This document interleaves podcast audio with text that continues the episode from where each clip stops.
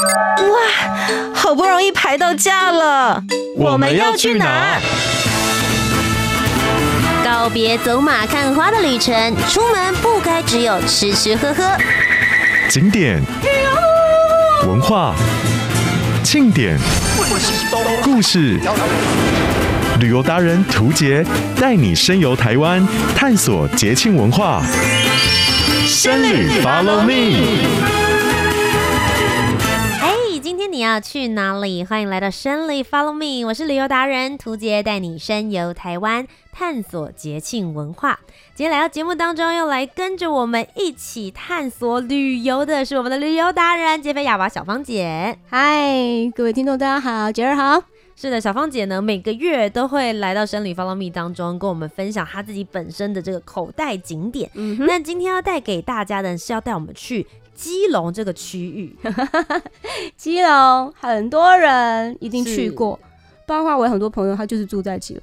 可是我跟你讲哦，不说不知道，一说你吓一跳，很多基隆人自己很多地方都没有去过。因为我认真说，其实我真正接触到基隆大概是二零二零年的时候，我那时候也是有接触到他们的就是呃观光啊，或者是旅游方面，然后后来也到了展场去帮他们做主持。我真的是那一年吓一跳，才真的是打开我的视野，想说天哪，原来。基隆有这么多好玩的地方，才持续探索。二零二一、二零二二到二零二三，我发现这光是这三年，其实改变变动也很大。对，我比杰儿再早一点点，是因为我以前去基隆只有一个目的，就搭游轮。哦，我以前还在当就是导游的时候，因为我考那个外语导游，uh. 我们就是会去基隆那边去港口接游轮的外籍客人们下来，带他们来台湾，就是半日游啊、一日游的行程。所以那边确实也是很多人去搭邮轮。那当然以后还是有啦，所以大家可以不用担心，二零二三年我们的呃游轮还是会进驻到基隆来的。那最主要我会今天分享基隆，是因为当当我从基隆，因为那有个观光游轮巴士的一个。达人带路的时候，就开始很努力把这个整个串出来。那除此这个身份，因为因为整个我们搭乘低碳旅游，又搭乘台湾好行，也是把这个路线串出来。我才晓得，其实，在基隆来说，你除了港口，你除了码头，其实在很多的所谓的渔村文化是你不知道的。嗯、那除此之外，你要比较现代的东西，人家可是也有的哟。所以才今天特别把这个要分享给大家。是的，嗯、所以今天呢，就由杰菲亚娃小芳姐带着我们一起游你不知道的那一些基隆好玩的旅游景点。Top 热门旅游市。那么小芳姐，基隆的故事我们要从哪里开始说起呢？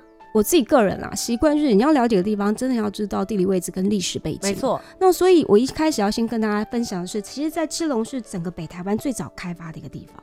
这跟外国人 来到这个地方是有关系的，嗯、因为港口啊，对，的确。那从西班牙人、荷兰人、汉人到日本人，到整个国军来台的时候，所以它整个的历史变迁是对当地的发展有影响的，大家可想而知嘛。最主要，基隆市它参与了历史重要的一刻呢，它是少数有商港、渔港还有军港都有的地方。哦，对，这三种不同的船跟目的都会停靠，是，所以呢，你想这三港集于一身的基隆港，我们从，比方说，我可能都喜欢坐区间车来到基隆火车站的时候，一走出来的基隆广场、海洋广场，嗯，你会发现在整个内湾里面，既有停什么，我们讲了大型的游轮，也有停什么军舰在后面那一块，对，所以你是看得到的。你如果住某一家蛮好的饭店，在往上住的时候，你一整个俯瞰下来是军港。明显商港也有，所以渔港就等一下我会介绍，渔港有很很多在现在观光的一个呃需求上面不同的一个变化。那最主要，我认为那时候我在海洋广场，我就只有四个字来形容：大港入大船入港。因为大船入港对很多的码头它是不太一样的，码头一定是比较兴盛、容易繁荣的一个起点嘛。那如果说你从海洋广场认识基隆的话，我一定要跟你先说一下，我们就来 PK 看看，往左走。往右走会有什么样的不同的基隆？那首先呢，我要请大家，我们讲中山区就是往所谓左边走。为什么这么说呢？因为你一般基隆往右边走会接到东北角嘛，你会感觉海岸线各方面会不太一样。可是它的西边就是我讲的这个中山区有什么？就外木山。其实外木山有个非常重要的，就是它有一个海滩。我有朋友住在外木山，他说啊，外木山有这么漂亮的海滩。我说。尼玛好啊，你为什么都没有去看看？对，因为这边它是一个清很很容易亲近的海岸线，嗯，它有沙滩、有海水，还有一些自行车道，你是可以骑单车去牵。对，嗯、那你又可以远眺基隆屿。坦白讲，在基隆看不到基隆屿是非常不太容易的事情，一定很容易看到，但是你们没有。去注意，基隆屿是一个非常漂亮的小岛。嗯、那整个你还可以看到金山跟万里的海岸线，因为我刚刚讲它左边就可能是金山，就是金山跟万里，然后到野柳那一块，嗯、这个海岸线真的是不可多得的海滨胜地。所以大家去了基隆的外木山，你会发现啊。码头不是哦，我去海岸线度假哦，是不一样的感觉。其实比较少人会想说，哎、欸，我如果要看海岸线的话，还跑到基隆这边来看，啊、因为大家对它的印象就是港口。如果海岸线会想说，我到东边去看沿岸，到西边的话可以去玩水沙岸踩一踩。但其实，在反而最北边的这个角落的基隆，能够游泳的海岸线，海岸线是不太一样，反而它的面貌很特殊。是是是，真的，因为这种海蚀地形，我说真话。你今天少看一天，就是呃，你你你今天看一天就是少一天。你知道为什么海石会不断的风化？对，它会一直变嘛。那除此之外，既然讲到石头，我就讲一个非常有历史文化的石头，是一个这个叫做仙洞岩跟佛手洞。嗯，这个仙洞岩、佛手洞有它有很强强 大的一个历史。为什么这么说呢？走进去，我可以用台版的古墓奇兵来形容。那佛手洞呢，就像敦煌石窟的概念是一样，都是纯天然的。我很记得，清楚记得我第一次去的时候是夏天，真的外面好热好热，但是没想到我踏进这个仙洞院的时候，整个豁然的凉爽了起来。嗯，为什么呢？避暑胜地，因为它就是整个天然的，呃，我们讲的一个海石洞嘛，所以这个海石洞穴里面每一个洞窟都别有洞天，你自己去慢慢发掘。但是有一个部分叫一线天，就是。它平均的宽度大概只有三十公分，就是一个人可以通过的。甚至你通过的时候，你还要弯下腰来，然后呢，对大自然要心存敬仰的走进去。因为走进去里面有很多石像，嗯、因为当初呢，就是嗯、呃，他们有把这些石像放在雕刻的石像放在里面。那我讲的洞窟就是呃敦煌洞窟呢，就是右手边走出来的部分，它会有很多观世音菩萨啊，还有还有这个。还有这些浮雕的雕像，真的栩栩如生，嗯、所以也有人在那边，就是当地人也在那边做一个祭拜的动作。那、嗯、我们当时去拜拜，知道这个天然的被人雕出来的佛像，你就可以想象他们在当时人们心中的一个景仰有多重要的一个地位。嗯，所以仙洞岩一定要去。为什么要仙洞？因为以前神仙住的地方，住在里面。对，所以当然呢、啊，我就说了，神神仙住的地方，我们可以去看。哎呀，多不容易啊！因为它必须维护。对，所以基隆市政府他们也做了很多的努力在这上面。其实对当地人来说，这个地方就是很有灵气的位置啦。那当然，如果以比较科学的角度来说的话，确实它就是一个很大自然的状态，里面有很多的这个呃大自然的空气，比较相对来说比这个城市空气当然会好。对，我觉得杰瑞用了很好字灵性。可是你知道，后来我有问一下当地人说，为什么这个地方会，比方说有雕了那么多佛像什么？嗯、他们说当初啊，因为也发生战争嘛，中法战争的时候，他们其实是非常棒的。因为防御的能力做到的很好，很好，所以呢，这个时候在战争的时候，很多人会躲到这个洞窟里面。嗯，那久而久之，你想确保他们的安全的地方，它是一个避风港，所以就成为人们心中的一个信仰。嗯、那我觉得去的时候，哎，蛮 peace 的。那你还可以到右手边的佛手洞，它也是我刚刚所说的，就是天天然的风化成型的石头。那走进去就刚刚也是纯天然，也是一阵凉，哎，真舒服。那上面有一个佛手印。其实我跟你讲，任何的我们讲的海蚀地形、海蚀洞，三分形体，七分想象。你说它是佛手印，它就是佛手印。但因为这个字在上面，而且很清楚，就是好像手指的样子，所以大家都觉得啊，就是佛手印。旁边呢有佛像，那这边有佛手印也是理所当然。所以这个两个地方是我觉得你去基隆啊，不妨去它的我刚讲的西边，就是中山这个中山区有万木山啦，还有这个仙洞岩，还有佛手洞。其实就像小芳姐刚刚有讲到的，我觉得它就是一个自然，然后里面又包含了历史人文，还加上人的一点想象力，又多加了一点艺术幻想的一个空间在里头。嗯，但它其实就是一个很。符合人心中当时需要有一个寄托跟一个信仰的所在。啊、其实，在基隆这个地区的话，也是有很多的庙宇文化的哦。那是一定的。大家可以知道，我刚刚有特别讲，它整个有西班牙人、荷兰人，还有汉人。嗯，所以在一七八零年的时候，就汉人就过来。汉人大家都知道漳州械斗，也就是有漳州人，还有什么另外一个就是我们讲的泉州人，嗯、这两两派人们在斗来斗去嘛。那说实在，有汉人的地方，他一定会有宫庙。对，一定要，因为当时其实大家渡过黑水沟过来都很不容易，所以在这个过程中啊，我好不容易真的经过了这个汹涌的浪潮，平安的抵达台湾，当然好好谢谢神明的保佑。所以在基隆有三大庙，都是属是属于基隆市。就我刚刚讲的，基隆火车站一出来就可以看得到，就走得到的一个地方。嗯、第一个呢，庆安宫、城隍庙，还有奠济宫。那这个清安宫其实最主要就是，哎、欸，其实你从火车站走出来。你就经过了，你要进夜市之前，你就会经过。然后其实你会很近，但很多人就默默经过了，不晓得它是庆安宫。我觉得它的建筑风格比较不一样，因为它把唯一供奉的这个湄洲妈祖是放在那里的，嗯、所以你知道一些缘由，你就会注意它了。对，那我觉得因为是那么久，一七八零年的时候，泉州人来的时候，又是全省第一个，然后大家可能湄湄洲的妈祖庙，可能你会放在鹿港什么，可事实上我们基隆也有，你就看一下，呃，还蛮。蛮有不同的感觉啦，是。那当然，护国城隍庙这个部分呢，大家也可以去看一看，里面就是护国城隍爷，他有一段民间故事，好，就当初怎么维护当地的百姓，还有城隍庙。那这个呢，歌颂歌歌颂歌什么歌颂他的德政的时候，他才去盖的庙嘛。那最主要你一定要知道就是电济宫，嗯，电济宫就是在夜市里面。大家知道夜市进去，你要吃那个饼饼边错那个那那里，你要知道奠济宫是因为我们要去夜市，要去吃东西，对，要去吃东西。所以电机构有一些呃所谓的历史故事，大家可以去为什么是这个将军？好，当然跟我们讲的张权谢都有关系。那再来呢，你进到夜市，大家晚上吃的先暂时不讲，可是有个鱼市场你一定要知道，嗯，因为我们刚刚讲渔港、军港、商港，跟小老百姓有关系的铁定是渔港嘛，港对不对？渔港有了才会有商港，因为有。对外的一些贸易嘛，所以渔港是平民百姓到地生活一个很重要生活的过程。那这边有个渔港很可爱，它叫康，我的国语我的闽南语没有那么好，就康妈康妈店，康妈店就是那个小船它停靠然后可以上去的一个地方。它这个是一个道道地地鱼市场，那它是半夜十二点，它就是大船入港的渔货会在这边做拍卖。可是我们观光哥去的时候呢，你当然也可以进行拍卖。你有没有看过鱼市场的拍卖？有，其实就有去过 c o m m a d i n，然后那个时候也是半夜的时间过去，但我就想说，天哪，这里半夜就跟大家想说。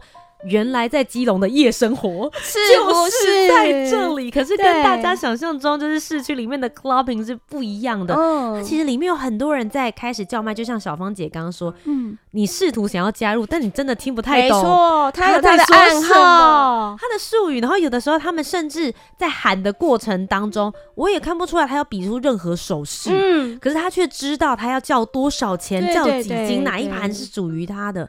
所以呢，请大家去见识一下，人家真的是在寒假的时候 哦。我后来是当地人跟我说，他们有一些暗号跟，其实因为他会看面孔，如果你是生面孔，他几乎是不会跟你互动的。嗯、但是观光客去也没问题，因为你还是可以买一些一盘一盘的那个，就是少量，那个少量对我们来讲已经是大量了，知道吗？然后里面也可以吃一些好吃的海鲜，我觉得还蛮好玩的。嗯、那最主要去了夜市，我在那个时候才知道旁边的舶呃舶来品店。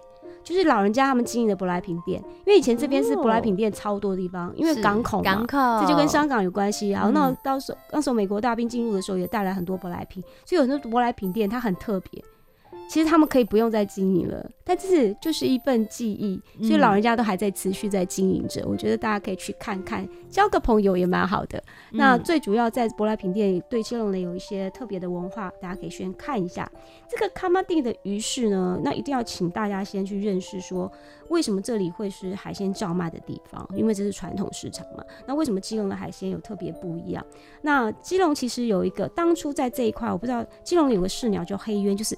老鹰，那个时候他们鱼贩在处理内脏的时候，这些海鹰就是老鹰，就是直接冲到这个旭川，把那个内脏给挑。对他们来说，有大餐在这个位置。是是，所以当这些当地人说诉说这些情景的时候，其实你会发现他们脸上的表情很不一样。他在回忆，那因为我们不清楚这个状况的时候，嗯、好，没问题，他会把一些照片、历史的照片呈现给你，你就整个融会贯通了。所以有时候去倾听。老人家说的，看看这些旧照片，你就更认识基隆。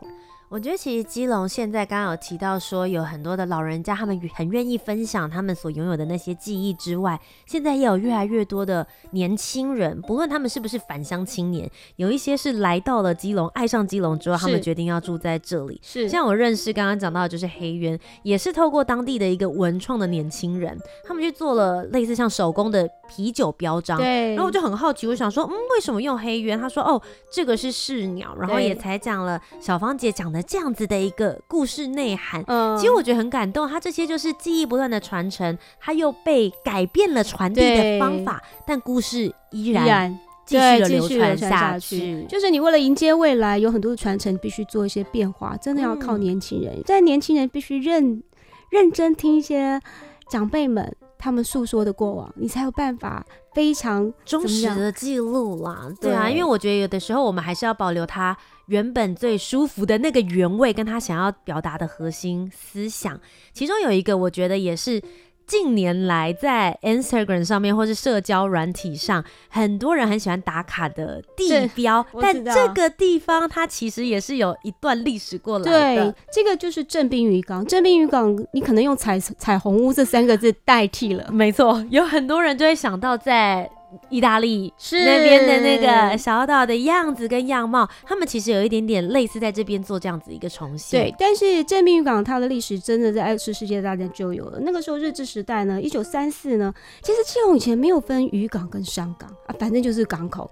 可是你知道它全盛时期哦，真的是不够用，可以容纳四百多艘的基隆渔港，四百四百多艘已经够多，还是不够用哦。嗯、所以那个时候一九三五年，就三四年，他们建立这个正滨渔港，三五年他做了一个全台湾第一大的跨海大桥，你是说在一九三五年的时候，也就是连接了和平岛的跨海大桥？Okay. 这个跨海大桥很重要，是因为和平岛是整个台湾最北的一个岛屿，也是这些西方人，例如西班牙人、荷兰人，他登登陆的第一个地方。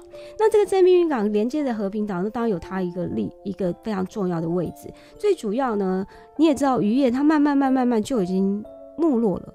所以这些本来的渔港，现在你如果去看，有个渔会大楼，它也改变了。嗯，它把所有应该这么讲吧，政府它跟一些文创有志青年，他一同去维护这些，把一些渔村有的元素放进去，但是这个老宅是没有被。破坏的，嗯，不但没有被破坏，他还必须去维护它。怎么去维护，或者是你要维护些什么？你能改什么，不能改什么，都是非常缜密的一个规划里面。那最主要，正滨渔港的彩色屋，原来这一片鱼，就我们讲的嘛，打鱼人，他们其实我有朋友也是，就是住在那一带。哦，真的，他就跟我说，当初政府去告诉他们利用他们的屋子去做彩绘的时候，不是所有人都同意，他会觉得这什么？这到底是什么？他们也不懂啊，会变成什么样子啊？所以他们。刚开始说服了几家去做彩绘，啊，慢慢慢慢才十五六家、十七家，然后去把这整片做出来，再加上前面好有这个倒影的时候，整个彩色小屋变得非常美丽。嗯，那当然创造其他的一个周边的一个效应，包括彩色小屋这一排，它有很多不太一样的咖啡店。嗯、这个咖啡厅对我来讲，就是哎、欸，有这个木窗，然后你走进去就是小小的，然后绝对不是那种气派时尚，它给你的就是。浓浓厚厚的传古早味，我觉得很，但是甜点都超好吃，我也不懂为什么。然后呢，如果在你你大家如果去到这边，一定会去买一个很好吃的奇古拉，嗯，哦，那个限量的，你就算想买还不见得买得到。所以整个正正滨渔港，你还有包括现在渔会大楼，它设计出来的意象已经非你之前，已经要颠覆你以前对整个肌肉的想法。嗯，然后他还会举办一些节日，例如面具节，你可以想象得到吗？很像威尼斯面具节的那种感受。它的面具节，它还会包括在餐厅里面特殊的推出的特殊的餐食。嗯、真的，比方说意大利的面具节去延伸，它就会有意大利面，可是会配什么飞鱼卵啦、啊，其他有的跟基隆道地的这些我们讲的物产有关系的，我觉得很棒哎。还例如那种海藻类的。哦，渔夫喜欢吃的哦，这所以我觉得很很丰富，大家不妨呢就是关注一下他们会有什么样活动。嗯、那真的，你对彩色小屋整个拍完之后，后面有个阿根纳造船厂，走路很近，非常近，就过个小马路而已，对，了不起。那这个阿根纳造船厂一定在这边跟大家真的说，不要进去，它是一个废墟。对，它之所以这么成名，当然就是一片废墟，让你觉得很不同。对，可是这个废墟还是有它的危险度。那当然，因为美国队长在那边拍了一个支广告，大红，那真真的。拍起来感觉是很不错的，可是你去看就好了。不要再进去了，我这这真的特别，因为建筑的部分啦，你不知道它的就是比较脆弱的地方在哪里。对，对啊，你这一个不小心掉下去怎么办呢？嗯、所以呢，建议大家在外面看一下。可以外面看一下，然后其他附近也有一些其他的景点，也非常有文化遗涵。有啊，有刚刚有讲全台湾第一个跨海大桥 就是这个和平桥，嗯、其 实走路一下就过去了。了可是这个和平桥连接的和平岛就非常值得。大家去看一下，因为和平岛已经不是以前的和平岛。这个和平岛呢，首先要跟大家讲，因为和平岛在挖这个停车场，去发现原来在好几千年前吧，就有西班牙人在这边住在这边。嗯，所以因为他挖出这个遗骸，这个遗骸包括二零一六年发呃挖到三具欧洲人遗骸跟一具原住民的，然后二零一九继续挖，所以整个你是可以看到所谓的遗址。哇，这个遗址考古现场哎，你完全正确，因为你你曾几何时是可以看到挖出骸骨的遗址，它现在就是框起来，嗯，你是可以看到，当然你不能进去嘛，因为现在在考古嘛。那整个遗址你就会发现啊，这几千年前欧西西班牙人已经住在这边，所以他有挖到一些欧洲人的遗骸。嗯、那最主要，我说真话，你进入和平岛你会不一样的感觉，但是进入和平岛要看大自然的鬼斧神工之前。就不是以前啊，我好像去到海岸线非常难走，非常什么？不是这个和平岛公园，它规划让你觉得有非常好走的步道，跟你需要深入探探险的地方。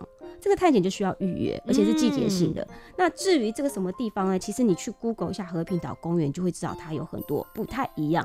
那我之所以特别去说这个海蚀地形，是因为这个在两千五百多万年前，它其实。就做和平周围一定是一片海洋嘛？可是你知道吗？这个岛上因为它长期接受了一个风化、侵蚀，还有海浪的冲击，所以它形成了很多海蚀地形、海蚀沟。那这个包括像什么蕈状岩、豆腐岩、豆腐岩，你知道吗？就真的，所以我那时候去看，他会，他们也针对这些看起来有些不同形状的，呃，我们讲的海蚀岩做了一些说明。所以你可以看到弹涂鱼，你可以看到海兔。然后也可以看到猪脚，就是万人这样子穿洞头，那你就这样一个一个去看，因为它会把那个框景都框出来，嗯，你就对着框景下面看说明，前面看景色，一整个 bingo，你知道吗？就算你想不到也，也也被说到心坎里了。嗯，那最主要这边有个观景台，就是我们刚刚所说的，你你你在这个步道其实很很轻松就可以上去，这个步道看到的观景台就着实的非常接近基隆屿。是，其实我觉得基隆啊，这几年他们在导览跟观光这些地方，他们下了非常多的功夫。嗯，就你真的不会觉得说你只是走马看花，你在这个过程当中你也会有所吸收。嗯，那像小芳姐刚刚也有提到说，像和平岛这一边，他们有所谓的季节限定的活动跟导览可以参与。另外，像刚刚也提到的基隆屿，其实也有季节限定，大家是可以登岛的。对，因为在七月一号，呃，因为每年开岛你们要看它公告的时间嘛。哦，那七月一号正常是开岛，一直到十月三十一号之后就东北季风了。对，因为这跟东北季风有很大的关系。那最主要每天是限定一千两百个人的。那我个人会非常希望大家是可以登岛的，而不是坐船绕一圈就算了。对，很浪费，因为其实真的登岛之后，他们上去其实就是两条非常简单的路线，可是风景完全不一样，一样跟你在外面绕是不一样的，不同的体验。对，如果你是从和平岛我们这边的，呃，我刚刚讲的那个那个进。亭亭就是那个亭子去看到，你会觉得海海是不一样的。嗯，那最主要是跟它的潮流有关系。那这个基隆岛其实又叫龙珠岛，台湾龙珠岛绝对绝非浪得虚名。为什么呢？它距离和平岛不到四公里，所以你从和平岛去看是很方便的。那你要登上去，它其实整个岛不大。它才长九百六十公尺，宽只有四十四百公尺。嗯、那岛上的最高海拔一百八十二公尺，然后上面有个灯塔，所以这个海拔再加上灯塔，哇哇哇，那就不一样喽。因为你知道台湾最高海拔的。好，这好像是第二高的海拔。嗯、那最主要为什么会说这个基隆岛非常漂亮？因为它是火山形成的。如果大家对火山岩有一点概念，就会知道它黑黑亮亮的。嗯、所以整个火山基隆屿看起来是亮亮的。的龙珠。对对，那最主要你进去，刚刚杰也讲了说它是分两条路线嘛，一个是就是环环海步道，另外就是你要搭一千一百三三十四个阶梯，你要自己爬，我是没有电梯的哟。然后你就会看到我刚刚讲的基隆灯塔。那因为你在山上面看到，就登高一看，嗯，俯瞰的风景跟你在环海这个步道看的风景是不一样，很值得。对，那那时候我们也做了净滩的活动，对，就是你把岛上一些垃圾捡回来。嗯，所以去基隆屿在期间限定，真的鼓励大家就报个名，好去把这周遭的环境走了一圈，再登岛。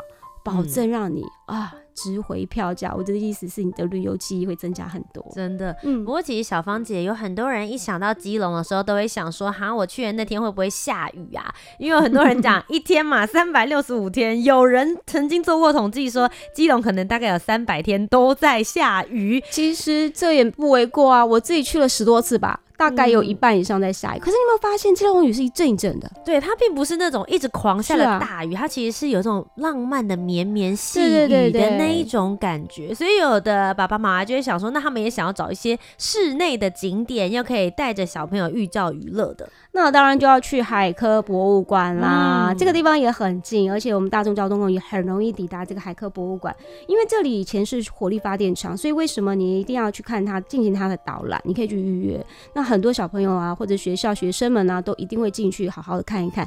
我也觉得是小朋友很好发放电的地方。嗯，那最主要，我们觉得大人也可以一起多了解一下，因为这边里面会分三大主题，一个是主题馆，一个是海洋剧场，一个是区域探索。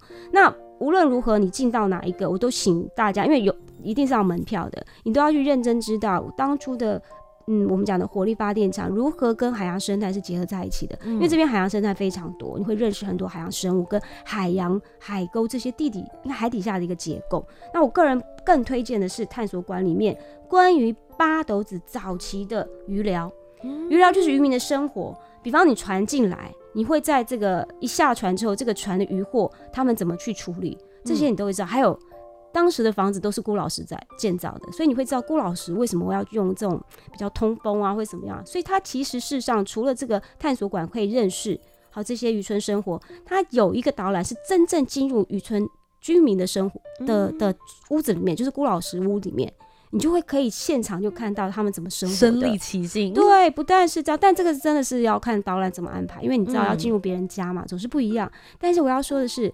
基隆人非常热烈欢迎大家去知道他们渔村，就是渔民的这些文化。嗯，那你如果你没有碰到这样的机会，没关系，你在这个探索馆里面，你就可以清楚知道，啊，到底古老石屋还有他们的以前渔村渔民的生活会是些什么。嗯，然后除了出去打鱼的那些男人们、女人们会做些什么？哎、欸，真的是不一样。其实我蛮建议大家，如果要去海科馆之前，先上网看一下他们的相关资讯，因为他们其实是有很多的事前的预约导览，嗯、甚至在一些季节限定的时刻，他们现在也有一个新的这个观景船，可以让大家出港之后实际的去看到这个海边附近下面实际的海洋生态是哪一些，也有一个新的体验馆，我记得是在二零二二年的这个年中的时候左右所开放的，所以也有很多那种 AR 体验的实际，是小朋友会玩的很开心因为。呃，在二零二二年的城市博览会里面，就会发现它很多新的东西，嗯、所以大家就去关注它，不断出城不新，会有新的活动。嗯，那除了刚刚讲的海科博物馆之外，你还可以去草津公园，有没有飞天扫把？那也是非常好拍。对，这也是以前乐色掩埋场，然后变成这样，你不觉得你会很好奇它如何摇身一变，成为大家非常喜欢的一个，应该是说度假景，应该是说我们礼拜六、礼拜天会去的一个景点。我觉得基隆其实是一个魔法的城市，他们一直在变换。以前刚刚有提到的这个火力发电厂变成了博物馆，以前乐色掩埋场现在变成了完美打卡景点，嗯、有很多的新的新奇，可以带着小旅客们一起去体验。那最后小芳姐有没有要提醒一下我们小旅客，如果大家想要去基隆的话，有没有什么样的注意事项？其实今天讲的基隆当然不是全部，可能大概只有三分之一吧。我觉得好像可以至少讲一个月都在讲基隆 都没有问题耶。所以我觉得很多东西是不一样，包括把科技结进在这个渔港也好、商港也好、军港也好。所以我先建议大家去基隆，无论你从哪儿来，是否可以给他们多一点时间，入住一晚的基隆，真正去认识他的 day and night，甚至两晚都有必要。真的，所以我觉得不要真的来去匆匆，当天就回来。嗯，我们去住基隆一晚，你会有不一样的感觉。那当然，如果大家会想说，哎，那如果想要待两天一夜或三天两夜，还有哪一些的推荐行程？请大家在网络上面搜寻“杰菲亚娃”小芳姐的部落格，真的是我看过最细腻没有之一。Oh. 所以希望大家呢都可以来多多的支持，也多了解台湾的这些旅游之美。今天再一次非常谢谢小芳姐来到我们节目当中，谢谢，谢谢大家。那么，所有的小旅客们，我们今天的节目就到这边告一个段落。我是旅游达人。涂杰，我们下周节目再见，拜拜。